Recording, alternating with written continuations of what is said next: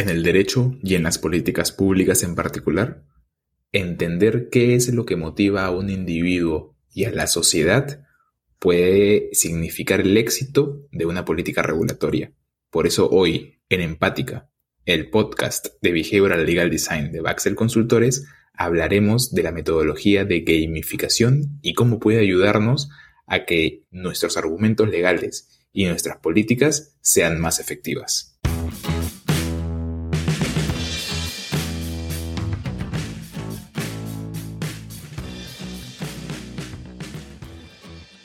Hola, ¿qué tal? Soy Mario Drago, socio de Baxel Consultores y hoy nuevamente estoy junto a Alejandra Infantes, nuestra behavioral legal designer, y tenemos un invitado especial para hablar de gamificación, de loctálisis, de motivación, y ese es el psicólogo Carlos Hoyos, behavioral designer en Bigway. Bigway es una consultora española especializada en behavioral economics y él es el consultor de behavioral design para proyectos en Latinoamérica. Tú eres psicólogo, ¿no es cierto? Sí. De profesión, digamos. De corazón eres behavioral designer, pero de profesión, digamos, eres psicólogo, porque no existe todavía una carrera de behavioral designer. No. Algún día existirá, así como ahora existe ingeniería empresarial y es una mezcla entre administración e ingeniería este, industrial. Esto es algo que real- realmente es una novedad. De hecho, a partir de eso también está comenzando a haber una carrera de, de- de legal designer también. Ah, y se están abriendo puestos vinculados a, a esos temas, pero todavía no existe una carrera también de eso, ¿no? Sí. Eh, entonces, a ver, ¿cómo diferenciaríamos o qué aporte le puede dar eh, esto del behavioral design, del diseño, de la psicología? ¿Qué, ¿Cómo se arma esto del behavioral designer en- eh, eh, y qué lo diferencia de, de un psicólogo regular o un diseñador regular? Porque son visiones, ¿no? Al final. Yo, yo, yo lo que creo es que, eh, o sea, la, la pregunta es bastante buena porque me ha, hecho, me ha hecho pensar un poco sobre carreras, ¿no? Y sobre cómo es que nos, nos formamos para esto. Em, no estoy seguro ahorita, hoy, quizás mañana más tarde cambie de opinión, pero ahorita, si pensar en behavioral design, no sé si, no sé si da para una carrera. Yo creo que behavioral design es una aplicación de una serie de conocimientos, entre ellos del comportamiento y por ende de la psicología, a, a cómo resolver problemas. Entonces, no estoy tan seguro si deberían haber carreras, porque sería como una, una carrera sobre solución de problemas, pero en verdad solución de problemas es cómo aplicas los conocimientos que has levantado, que has adquirido en carreras para solucionar este tipo de problema en particular. Entonces, si me, ni me dijeras a mí, yo estoy pensando, por ejemplo, y, y hago match con mi propia formación, y digo, ok, mira, como psicólogo, yo aprendí un montón, así, un montón de información sobre el comportamiento y algunas cosas no utilizo para nada y algunas cosas las utilizo bastante. Y quizás de todo lo que me enseñaron solo utilizo esta porción, ¿ya? Pero el conocer el todo me formó con un ojo, así como ustedes, eh, como, como, como abogados, salen al mundo de la universidad con una vista, con una, no, si yo te presento un problema, tú como abogado vas a verlo de una forma muy diferente que la voy a ver yo como psicólogo. Entonces, creo que igual tener una carrera en psicología o sociología o antropología, cualquier ciencia social, te ayuda a tener esta, este ojo centrado en la persona que luego lo puedes complementar con herramientas o una formación en diseño. ¿no? Y eso te lleva a behavioral design. Entonces, no estoy seguro si, si, si a mí ahorita me, me complacería ver a alguien que salga y me diga, estudié cinco años behavioral design, porque yo, ¿qué tanto se estudió en cinco años behavioral design?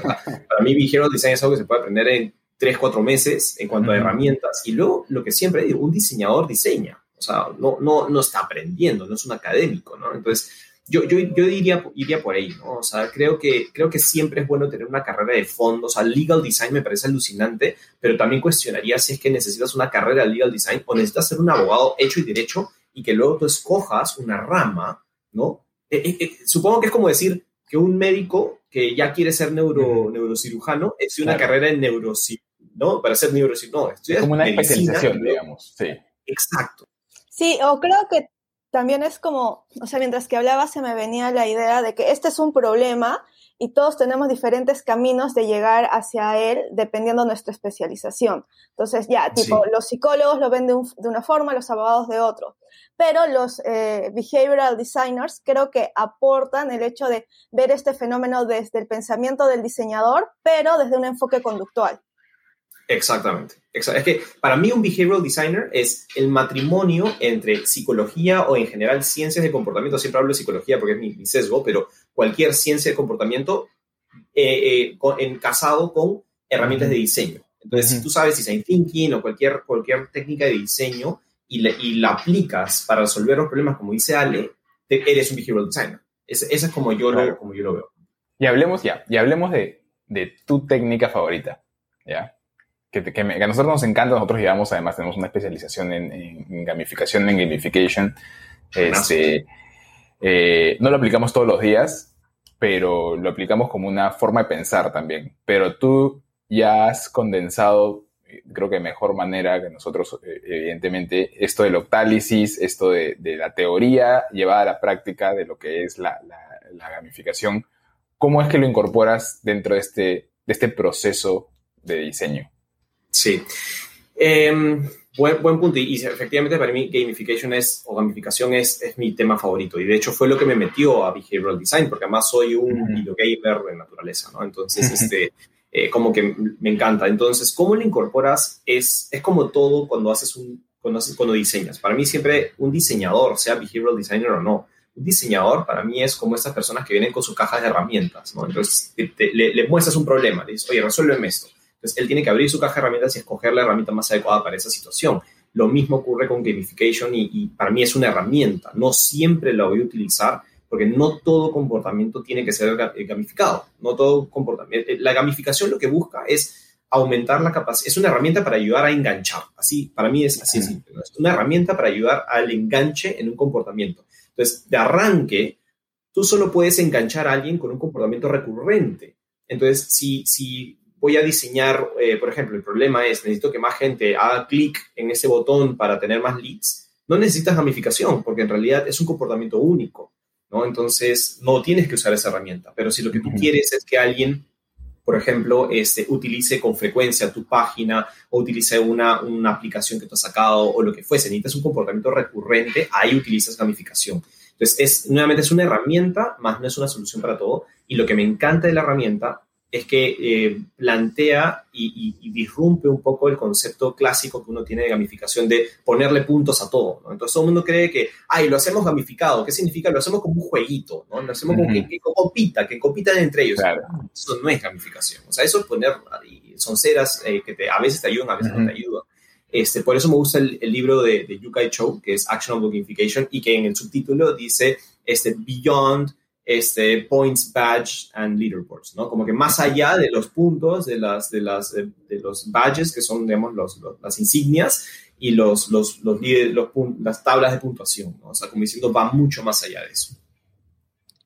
Claro, o sea, gamificación eh, en lo que nosotros aprendimos y también como queremos aplicarlo está más vinculado al tema de comprender la motivación y generar la motivación para generar conductas específicas. Entonces, por eso tiene como ocho ángulos diferentes.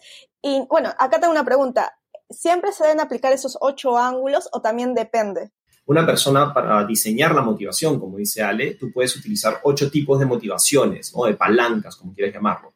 ¿No? Entonces, eh, cada una está en un lugar, entonces tienes la, la, bueno, me la sé en inglés, bien, bien antipático a mi parte, pero hay una versión en español, pero digamos tienes el Epic Meaning and Calling, que es el 1, el, eh, el 2 que es Development and Accomplishment, el 3 es este, Empowerment through Creativity, o sea, em, empoderarte a través de la creatividad, voy a, voy a traducirlo mejor. El 4 es este, ownership and possession, o sea, la posesión, la motivación a través de poseer cosas y cazar cosas. Es el 5 es em, social influence, la influencia social. El 6 es escasez, o sea, que a través de escasez puedes motivar a las personas. El 7 es impredecibilidad, no sé si está bien traducido, pero es unpredictability, o sea, que tú, te puedas enganchar por la sorpresa, por, por algo que no estás esperando que ocurra. Y el 8 es eh, loss and avoidance, que es el motivarte por evitar perder algo que, te, quieres. Entonces, es súper simplificado, luego lo, se, puede, se puede profundizar. Pero a la, a la pregunta de Ale, eh, eh, y, claro, también para poner en contexto, cuando tú diseñas el Octalysis, utilizas esas ocho palancas. Y, y, la pregunta de Ale es, ¿necesito hacer las ocho? Es decir, necesito tener las ocho palancas desarrolladas para que un comportamiento ocurra y la respuesta es no. Al revés, es contraproducente, O sea, si a mí me traes un Octalysis, si tú estás diseñando Octalysis y me has demostrado un, un completamente desarrollado, definitivamente te voy a cuestionar, porque es como que no tienes claro qué es lo que quieres hacer, porque lo que incluso muchas de estas palancas se pueden contradecir con otra, ¿no? Entonces, este, lo que haces como diseñador y es casi, casi como ser un químico, ¿no? Comienzas a, a, jugar y comienzas a decir, mira, ¿qué quiero? Primero tienes que definir qué quieres lograr, qué tipo de comportamiento quieres que la persona haga. Y luego tienes que definir qué emociones quieres que esta persona sienta, porque tú no vas a enganchar por el octálisis, tú vas a enganchar por lo que le hace sentir a la persona. Entonces, esta es una herramienta solamente como para ayudarte a, a, a jugar con estas palancas dependiendo qué es lo que quieres hacer sentir a la persona. Entonces, si quieres que la persona reaccione hoy, como que eso es algo rápido, tiene que pasar en este momento. Oferta, último minuto, lo tienes, lo compras ahora o se va.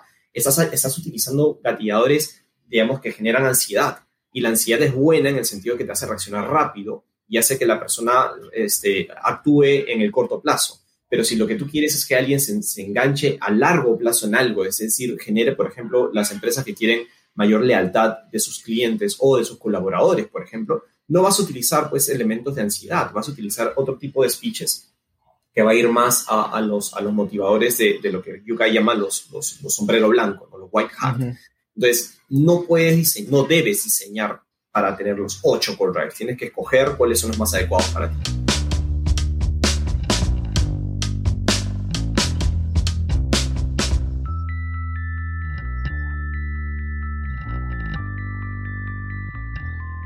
Ya le leyéndolos un poco y viendo su, su base, al final todo tiene una base conductual, digamos, ¿no? En el comportamiento, en la forma en que la gente piensa. Por ejemplo, uno, uno ve la parte de impredecibilidad y habla y, y lo puede vincular a, a, un sesgo, puede vincularlo al status quo, puede vincularlo al miedo que tiene la gente a lo que no conoce. Cuando habla de, hablas de scarcity, de escasez, puedes también vincularlo a ese temor a, a, a perder la oportunidad y eso está vinculado también a un set de sesgos y un set de heurísticos.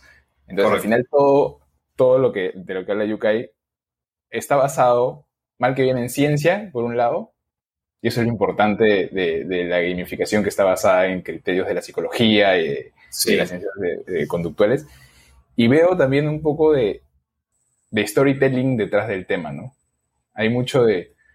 Hay que contar una historia, porque a través de las historias es que se generan las emociones, digamos. Una historia que no tiene que ser explícita necesariamente, ¿no? El hecho de que tú digas, tienes cinco minutos para acceder a la oferta y ahora estás generando, tú estás en la situación actual, esa es tu situación futura, ese es el problema que tienes que enfrentar y cómo vas a superarlo. El, el viaje del héroe, por ejemplo. Sí, yo también estaba pensando en, en el viaje historia. del héroe. Entonces, es bien interesante porque, y aquí quiero, quiero saltar a la parte seria.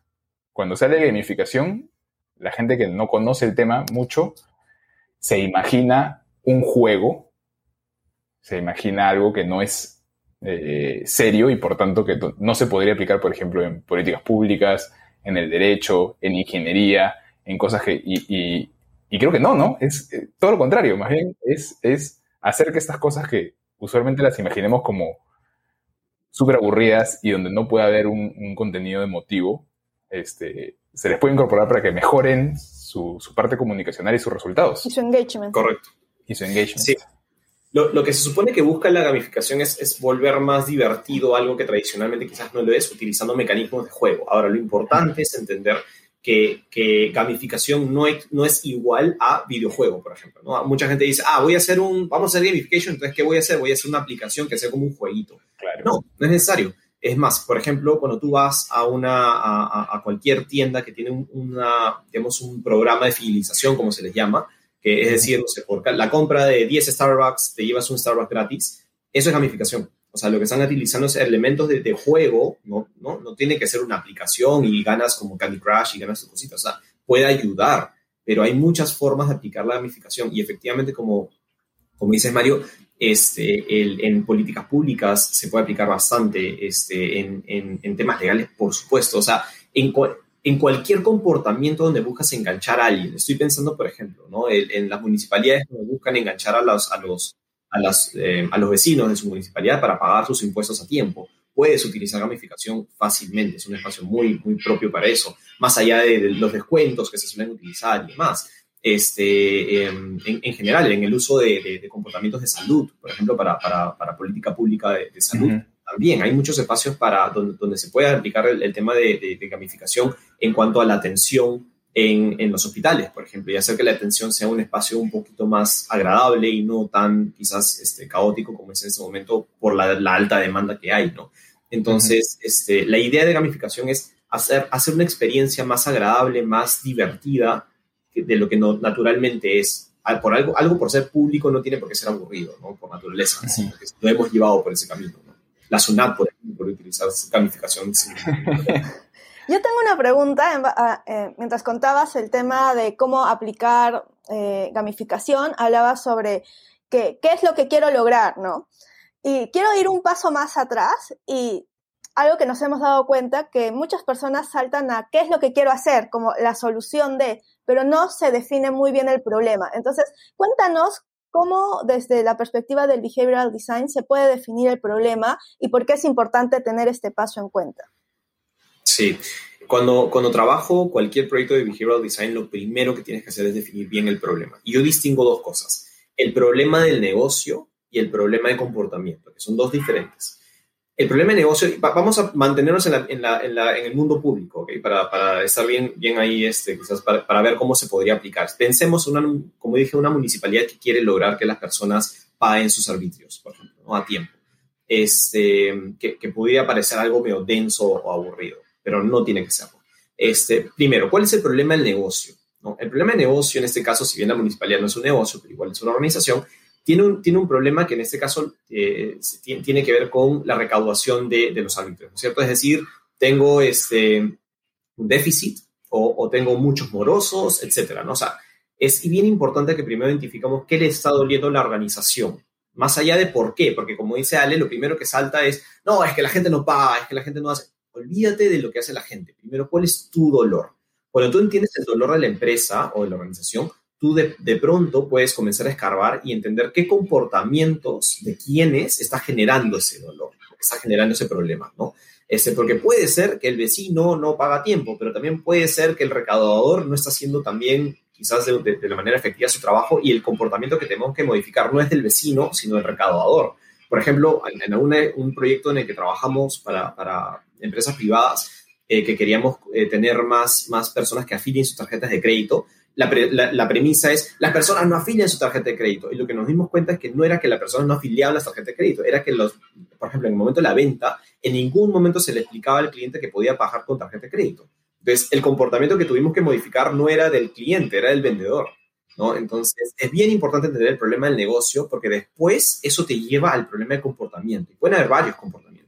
Entonces, siguiendo en la línea, podríamos decir, ok, efectivamente el problema que tenemos en ese momento con la municipalidad es que las personas no están yendo a pagar o no hacen los depósitos de sus arbitrios. Perfecto. Entonces, entonces ya identificaste a la persona con la que tienes que trabajar y el problema de comportamiento. Es que la persona, y tienes que definirlo, que la persona pague sus arbitrios todos los meses o una vez al año en una fecha exacta. ¿no? Diferencias esos dos objetivos. Es bien importante.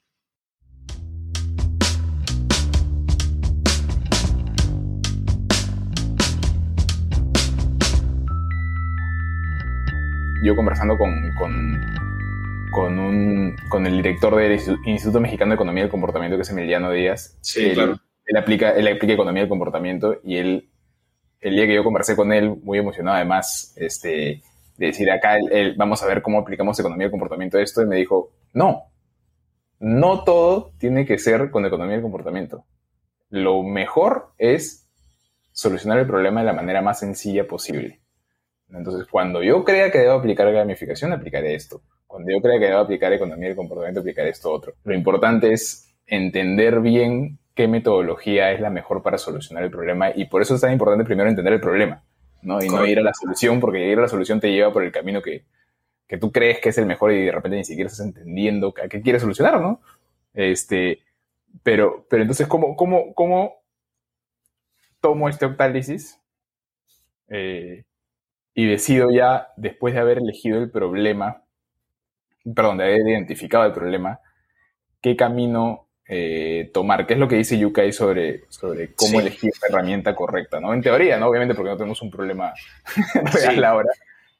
por ejemplo, siguiendo, siguiendo ese ejemplo, y, estoy muy de acuerdo con lo que Emiliano te comentó, ¿no? O sea, y por eso te decía la, analogía de, la, de, la, caja de herramientas, ¿no? Efectivamente, yo tampoco utilizo los nudges tradicionales de economía y comportamiento en, en todos mis trabajos. De hecho, prefiero no usarlos en la medida de lo posible, no, porque no siempre son efectivos.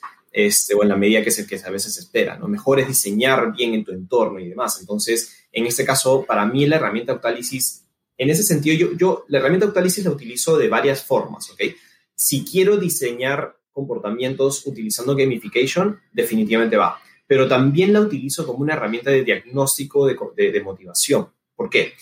Por ejemplo, siguiendo el ejemplo de, de, la municipalidad. Entonces ya identifiqué que mis vecinos de la zona no pagan sus, sus es decir, no hacen el comportamiento de abonar o de venir a mi municipalidad y pagar.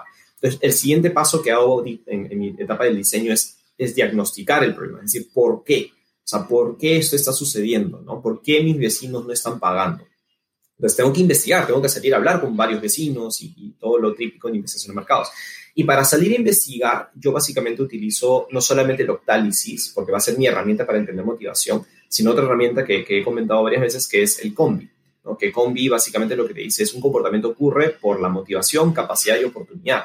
Entonces, para entender la motivación, utilizo el Octalysis, a pesar de que no estoy diseñando todavía gamification, ¿ah? pero utilizo el framework del Octalysis para guiarme y entender qué puede estar motivando a las personas a pagar. ¿Y por qué es esto importante? Porque, por ejemplo, me puedo dar con que algunos vecinos que sí pagan, porque, ojo, tengo que entender primero a los que no lo hacen y tengo que entender a los que sí lo hacen. Porque si voy a diseñar una intervención, tengo que aprovechar ambas, ambos frentes, ¿no? Entonces, si voy a entender a los que sí lo hacen, voy a tratar de utilizar, para entender la motivación, utilizo el Octalysis. Entonces, quiero entender qué te está motivando a pagar. ¿Es el miedo a la multa?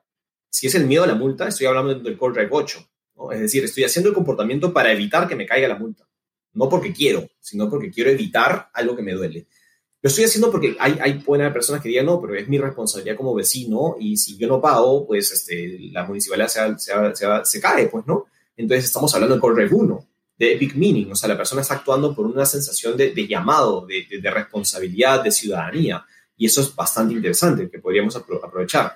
Y, así, podría encontrar diferentes motivaciones, y así estoy utilizando mis, mis, ocho core drives para hacerle check y decir, oye, qué interesante, la gente que ya hace este comportamiento lo hace por esos motivos. Entonces, ya tienes como una especie de, de avance de lo que podría ser tu intervención, ¿no es cierto? Pero si lo quieres gamificar, por ejemplo, podríamos decir, ¿y ahí qué tal si además de esto le metemos algunos elementos como, por ejemplo, el Core 2, que era el, Development and Accomplishment? O sea, cómo voy, yo voy desarrollándome y logrando ciertos hitos. Entonces, por ejemplo, yo como ciudadano, no sé, ya tengo quizás tres años viviendo una, en una municipalidad, en un distrito, y, bueno, pago mis árbitros porque, en fin, ¿no? No quiero evitar la multa, pero, pero ¿por qué no puedo además sentir de que estoy ayudando a progresar esta, esta, este, este distrito? O sea, que me muestren de que por los cinco años que vengo pagando, por ejemplo, tenemos un parque que está súper bien desarrollado y que el progreso y, los, y que hay proyectos que se han ido llevando a cabo. Entonces, tener como un checklist de todos los proyectos que se han logrado en esos tres años en los que yo vengo pagando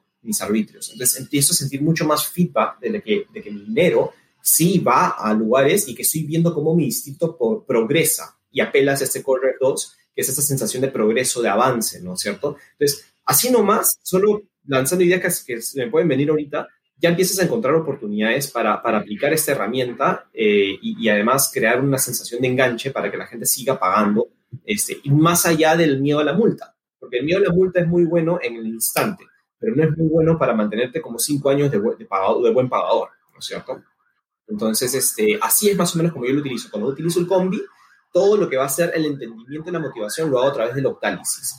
Ya después, si porque luego voy a pasarla al diseño y la intervención, es decir, ¿qué voy a hacer para modificar el comportamiento? Si en ese momento decido hacer gamification, enhorabuena y utilizo el Octalysis de nuevo, pero ya como herramienta de diseño de gamification, ¿no? Entonces comienzo a pensar, ok, voy a hacer esto, voy a hacer aquello, y para eso necesito una aplicación, y para eso no necesito la aplicación, solamente, no sé, panfletos que voy a repartir, o voy a mandar a hacer pines para darle a los vecinos para apelar al Core 5 y al Core 4, y así, comienzas a jugar, eres como un orquestra, ¿no? Pero, pero no, no es una herramienta que tiene que sí o sí ser utilizada, pero para entender el comportamiento me sirve bastante como, como, como framework, ¿no? Ah, yo, yo, recuerdo eh, muy bien algo que nos dijeron en esta especialización de gamificación, una cosa es, básicamente en, inglés, play y game son dos cosas distintas, ¿no? Correcto. Play simplemente es jugar sin ningún, sin ningún sentido, sin ningún objetivo, simplemente jugar, como lo hacen los niños pequeños. Este, pero game es eh, participar de un juego, que en español no hay, no hay, no hay algo que, una palabra que lo defina, pero con un objetivo. Entonces la gamificación no necesariamente es hacer que todo se vuelva un, game, pero hacer que se vuelva eh, game en el sentido de, jugar y, divertirte haciéndolo, sino que tenga un objetivo, ¿no? Que, veas que estás progresando, que veas que estás llegando a algún lugar, que, que estás rastreando lo que estás haciendo, que vas de un lugar a otro. O sea, y ahí está la gamificación, es aplicar criterios de lo que siempre nos ha gustado, que es jugar, ¿no? A, la vida real, ¿qué es lo que hacemos? ¿Qué nos motiva? Y nos genera, como tú decías al principio, y acá lo he notado, emociones. Al final lo que nos genera un juego es emociones. Emociones. Frustración, tristeza, alegría, eh, ganas de, llegar a la, meta, incentivos. Entonces al final es, es eso. Podemos decir que cualquier proyecto es un juego. O sea, cualquier proyecto, o sea, el que tú quieres instalar un nuevo core en tu empresa, ¿no? O cambiar el sistema, es un juego, o sea, ese proyecto es un juego, tiene un objetivo, tiene jugadores, tiene metas, tiene hitos. Lo que pasa es que a veces sucede que los proyectos no están, en, el sentido emocional, como mencionas, no están tan bien diseñados y simplemente lo único que tienes en ese proyecto es pura frustración de lo que naturalmente un proyecto puede tener, ¿no? Pero, pero el, el, tener esos, puedes utilizar elementos de gamificación y me, me, encanta lo que has dicho de la diferencia entre juego y, y no game y play, ¿no? Entonces, lo que la gente normalmente piensa que gamificación es play, ¿no? Es, es ah, ya, entonces en, mi proyecto voy a hacer gamificación, entonces voy a hacer jueguitos, ¿no? Que todos los días los chicos vengan y vamos a hacer una actividad primero, pero eso puede agotar porque estás súper frustrado, tu proyecto no está avanzando, lo último que quieres es ponerte a hacer jueguitos en la, a, primera hora de la mañana, ¿no? Entonces, no es lo mismo, no es lo mismo, puedes jugar de una manera muy seria. Por eso decía, para mí el objetivo de gamificación es engancharte para lograr un objetivo a través de las emociones. Entonces utilizas, o sea, como te decía, la medallita no es gamification. La medallita es un artilugio que utilizamos para generar la emoción de reconocimiento, de orgullo, de, sacarle pica a alguien de que yo he logrado algo y tú no, o, sentirme parte de un equipo. Por ejemplo, para mí cuando, tengo un equipo a mi cargo, casi siempre tiendo a, pedirle al equipo diseñar un logo, un, un escudo del equipo, para generar ese sentido de unidad en el equipo. ¿No? Este, ¿Por qué? Porque me parece que es algo que realmente funciona. Entonces, pero eso no es un jueguito, eso es simplemente un artilugio que utilizo, utilizo para generar identidad, ¿no es cierto? Entonces, es, eso me, me, gusta cómo has hecho esa separación, porque eso hace que gamification sea más allá de lo que estamos hablando sobre jueguitos, ¿no? Muchas gracias este, por todo el tiempo que nos, que nos has regalado. Eh, y nada, ya nos, te llamaremos para otra oportunidad, porque creo que igual queda mucho por discutir del, del octálisis y podríamos hacer un capítulo de cada uno de los puntos en realidad. Sí, sí, pero nada, para eso. quedará para, para después. Así que solo queda decir que eso fue todo por hoy en Empática, el podcast de Behavioral Legal Design de Baxel Consultores. Ya saben que nos pueden escuchar en Spotify, en Apple Podcast, en Buzzsprout y en nuestra página web www.baxel.pe. Hasta la próxima.